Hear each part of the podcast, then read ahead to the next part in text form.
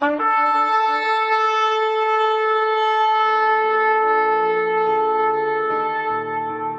拜是本分，敬拜是机会，敬拜是恩典，敬拜是与神共享天伦。齐来敬拜。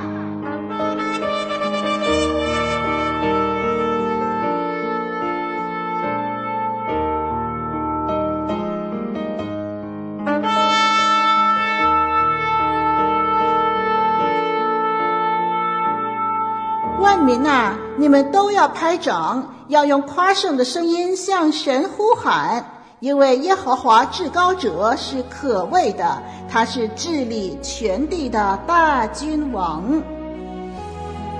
让我们齐声歌唱，敬拜永生上帝。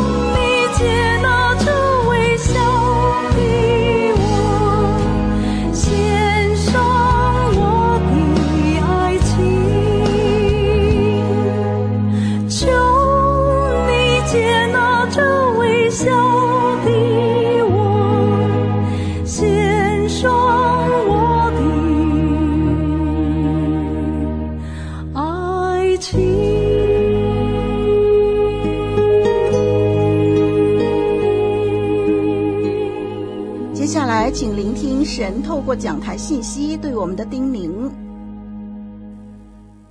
各位听众朋友，主里平安。今天我的讲题是传承不息的使命。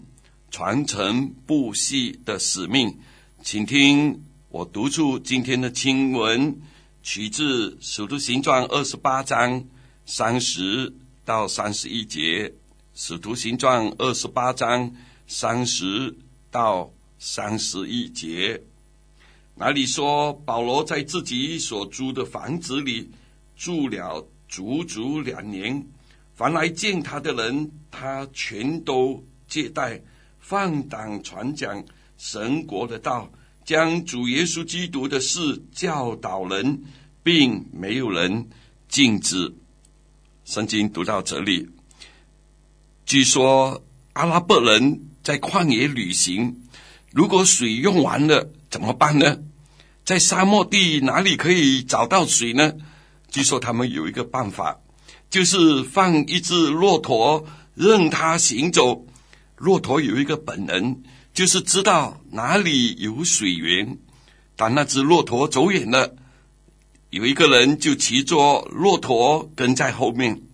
当第一人走远了，第二个人。又是骑着骆驼远远的跟着，这样一个接一个，好像一条长线连贯着，直到找到水源的时候，也一样的，一个传回一个，一直传到所有人都知道这好消息，都到水旁喝到水为止。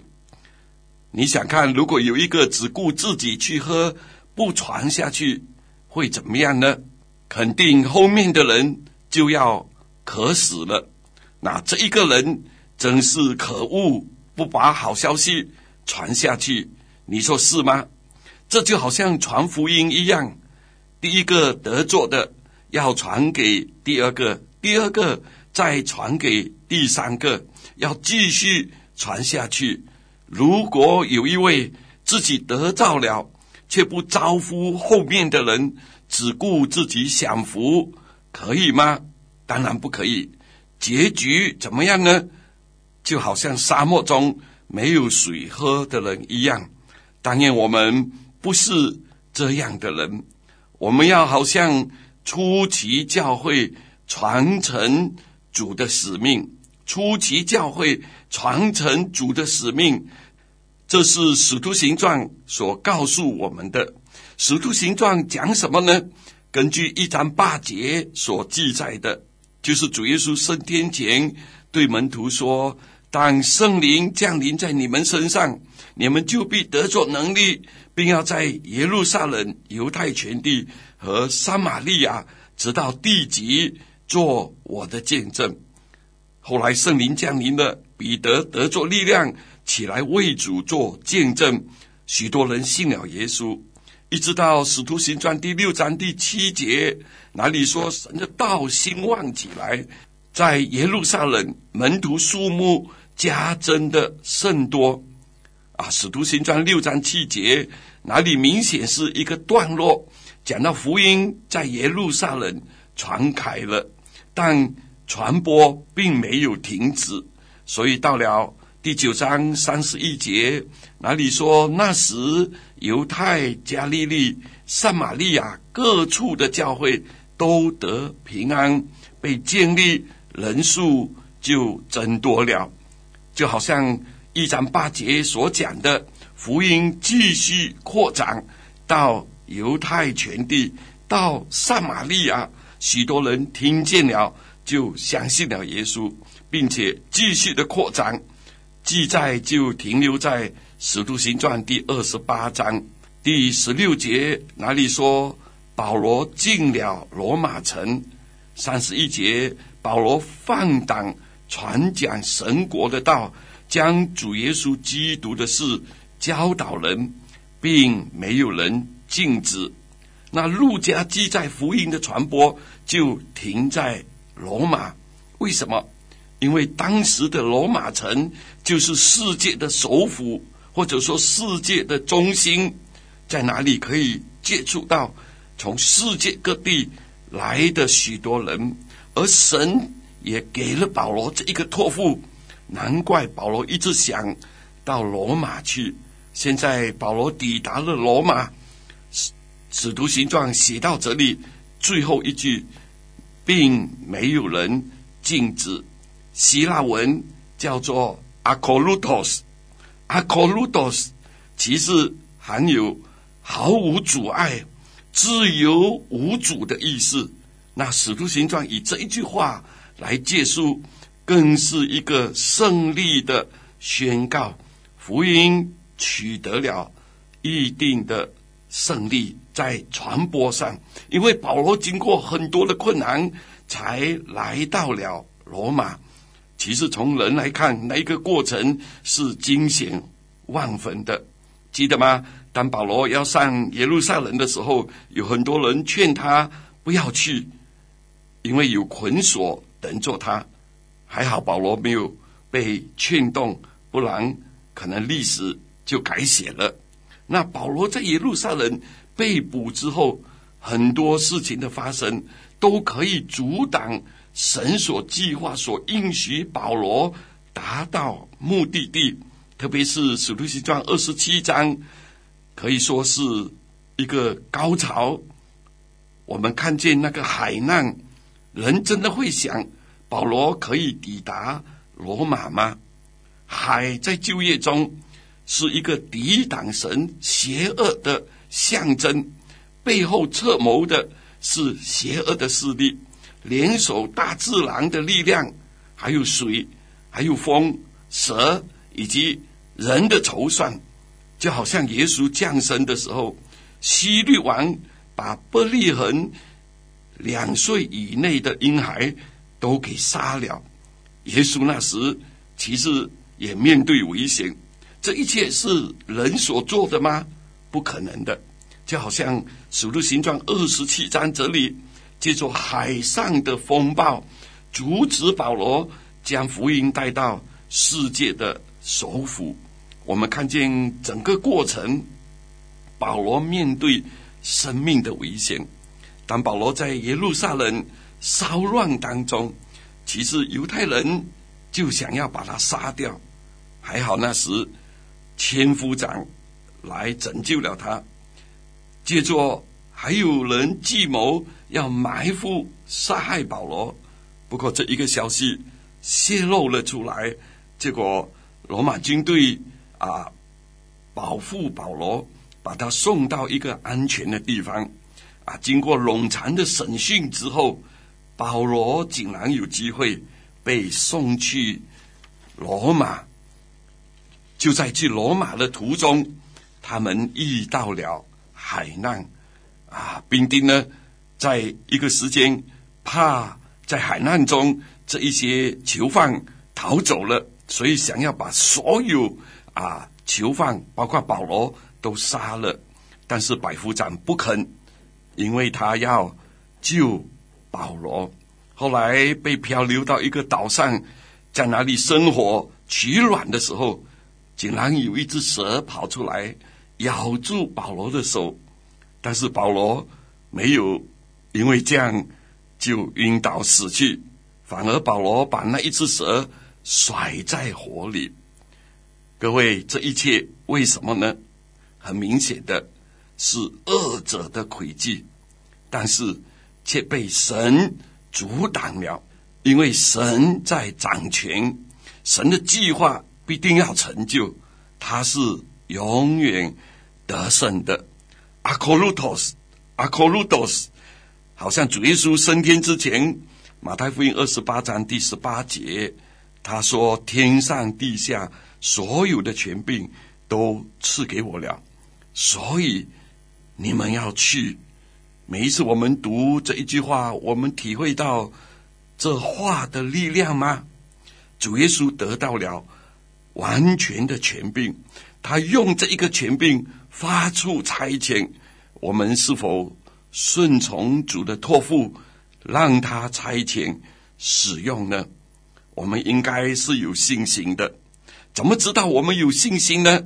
就看我们对宣教的参与，就显出了我们所信的主是怎么样的一位。有一个人名叫李大卫，是英国人，他到非洲去传道。当时非洲还没有开化，交通通讯非常困难，所以他的家人朋友好几年都没有他的音信。后来有一个人冒险去找他，经过很多的凶险，终于找到了他，看见他在哪里传道。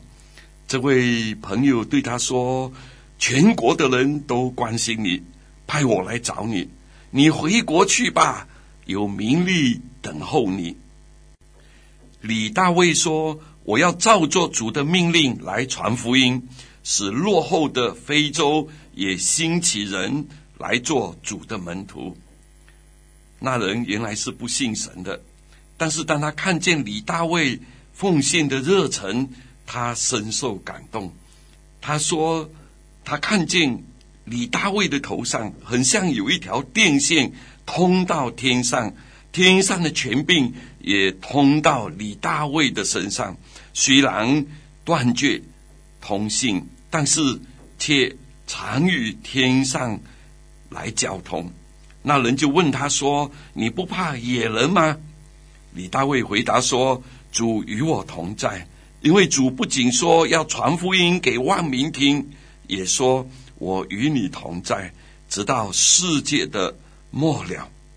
李大卫经历了主的全能得胜，使徒行传正是要诉说神在掌权，成就他自己的宣教计划，就是照做主耶稣所说的，从耶路撒冷起，直到地极。就因为这样，历代教会传承主的使命，不但初期教会传承主的使命，历代教会传承主的使命，并没有人禁止。使徒行状这一句话不像借宿的话，当然在当时是讲保罗的情况。虽然保罗受监禁，但是仍然有自由；虽然有限制和麻烦。还要做工养自己，但是保罗没有忘记他的使命。他的使命是什么呢？就是传福音，为主做见证。所以在那两年里，保罗的人是被囚禁，但是他的口和生命却不被封锁。圣经说他放胆讲论神国的事，放胆。包含是坦诚的、清晰的、充满信心的，好像彼得、约翰在公会前受那些宗教领袖恐吓的时候，你说他们害怕吗？我相信他们有害怕。所以当他们被释放以后，去到信徒那里，他们一起祷告，祷告什么呢？他们求神给他们。大放胆量来传讲福音。圣经说，他们祷告之后，地就震动。后来，彼得门徒们就放胆讲论神的道。很明显的，神的全能和得胜显明在门徒以及保罗的身上，其次也显明在历代的主的门徒的身上。所以。使徒行传最后这一句话，并没有人禁止。这句话之后，福音宣教的事工并没有结束。历史告诉我们，保罗之后，那些门徒前继后仆，确实也经历了得胜。主的福音也继续的传开了，传到西欧，到北欧，到北非、西非。也到西亚、东亚等等，而实际上很多年前，福音也传到了中国。你知道那是什么时候吗？历史告诉我们是唐太宗的时候，大约公元六百三十五年，基督教的一个支流已经来到了中国。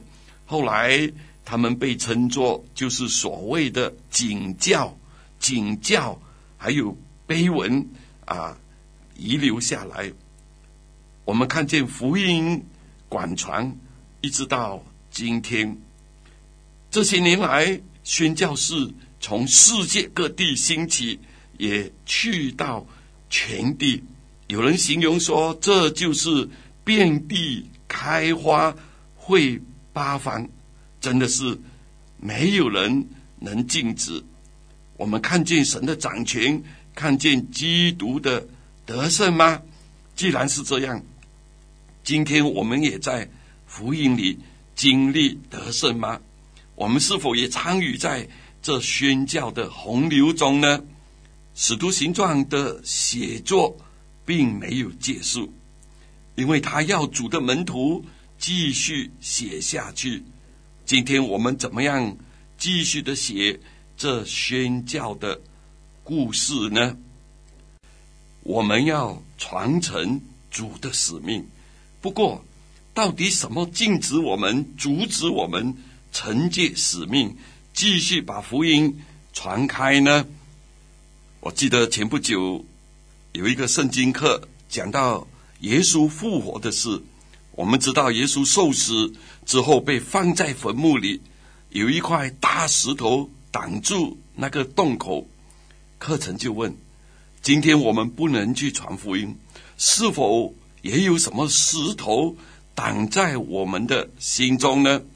啊，这个问题确实让人一针见血，就好像圣经里头，神发出了呼召，到底什么阻挡这些人去顺从主的呼召呢？好像亚伯拉罕他离开乌尔，却停留在哈兰，因为据说那个地方的环境比较舒适自在。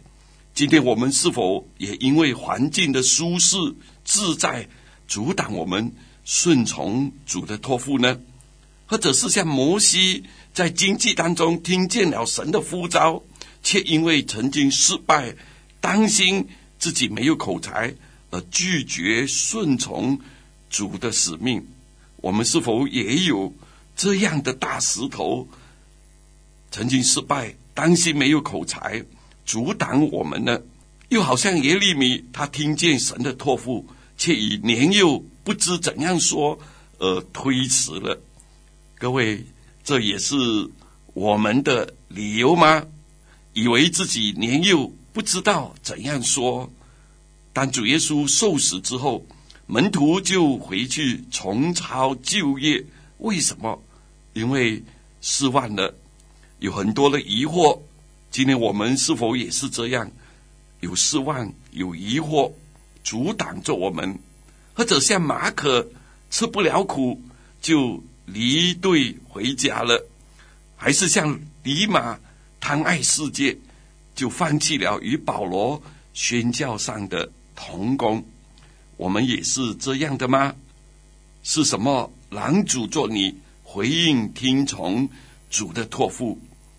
已经有多久你没有向人分享福音了？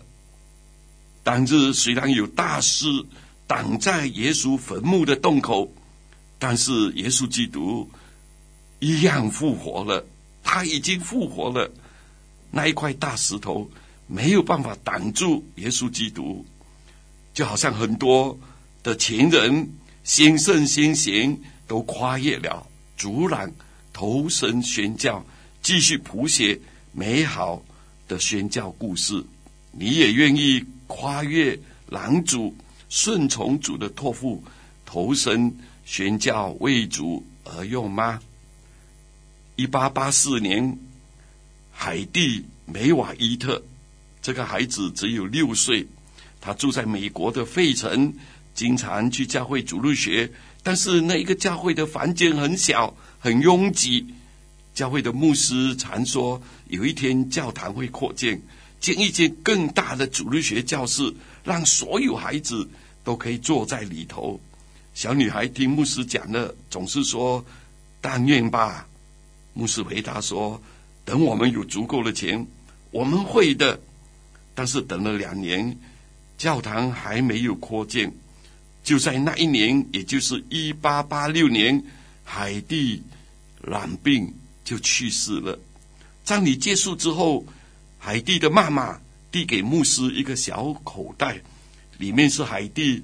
啊，储储蓄的五十七分钱，这个袋子是妈妈在海蒂的枕头底下找到的，里面还有一张便条，上面写着“用于扩建，让更多孩子来主路学”。当牧师收到这一笔奉献，虽然数目不大，却是非常受感动，开始和执事会认真的商讨。建堂扩堂的事，但是款项哪里来？牧师突然有一个灵感，把海蒂奉献的钱都换成硬币，继续的售卖。最终，他得到了二百五十美元。他再一次把这二百五十美元换成硬币，再加售卖，并且成立了瓦伊特小鳄募捐会。啊，就这样，海地奉献的。五十七分钱一直在倍增。二十六年后，在一场名为“五十七分钱”的历史的讲道中，牧师向大家报告了这五十七分钱带来的最终结果：建造了一座能容纳五千六百人的教堂，一座已经诊治了数万病人的医院，一座培养了八万名。年轻人的大学，以及供应超过两千名宣教士在世界各地传福音，所有这一切皆因海地梅瓦伊特奉献了他的五十七分钱，真是太奇妙了！神以倍增的方式赐福了他的奉献。各位，你盼望你所拥有的也能倍增吗？不但是你的金钱，更是你的才干、你的时间、你的生命。不论你的奉献看来是多么微小，其实相对于神所拥有的，我们有谁不是微小的呢？虽然看来你的奉献看来是那么微小，只要像那小女孩真诚的奉献、舍己的奉献、诚心的祈求。福音的兴旺，福音宣教的使命就会这样传承不息，因为神会倍增我们所献上的，成为多人的祝福。你愿意吗？让我们一起祷告。天父，我们是微小，你却是爱我们，拯救了我们，与我们同在，叫我们可以一起。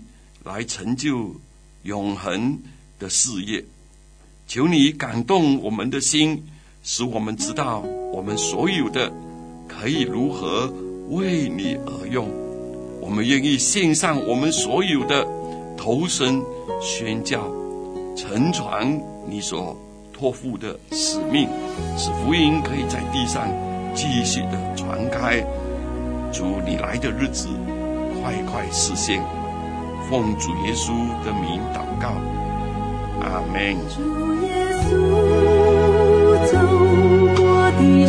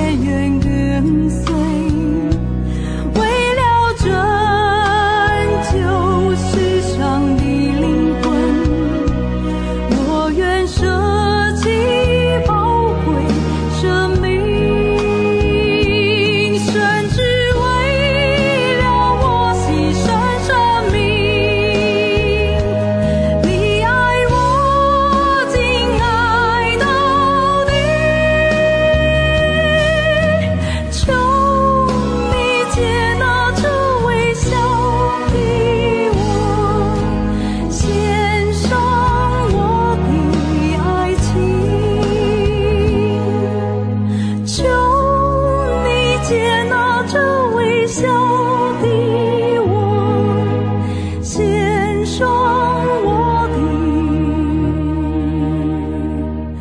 爱情。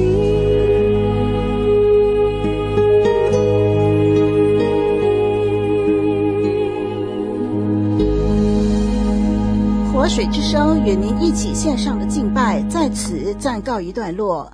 我们将在每个星期天与您一同敬拜神欢迎锁定我们的网址。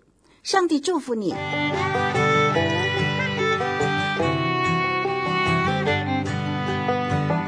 相约下个九日。齐来敬拜。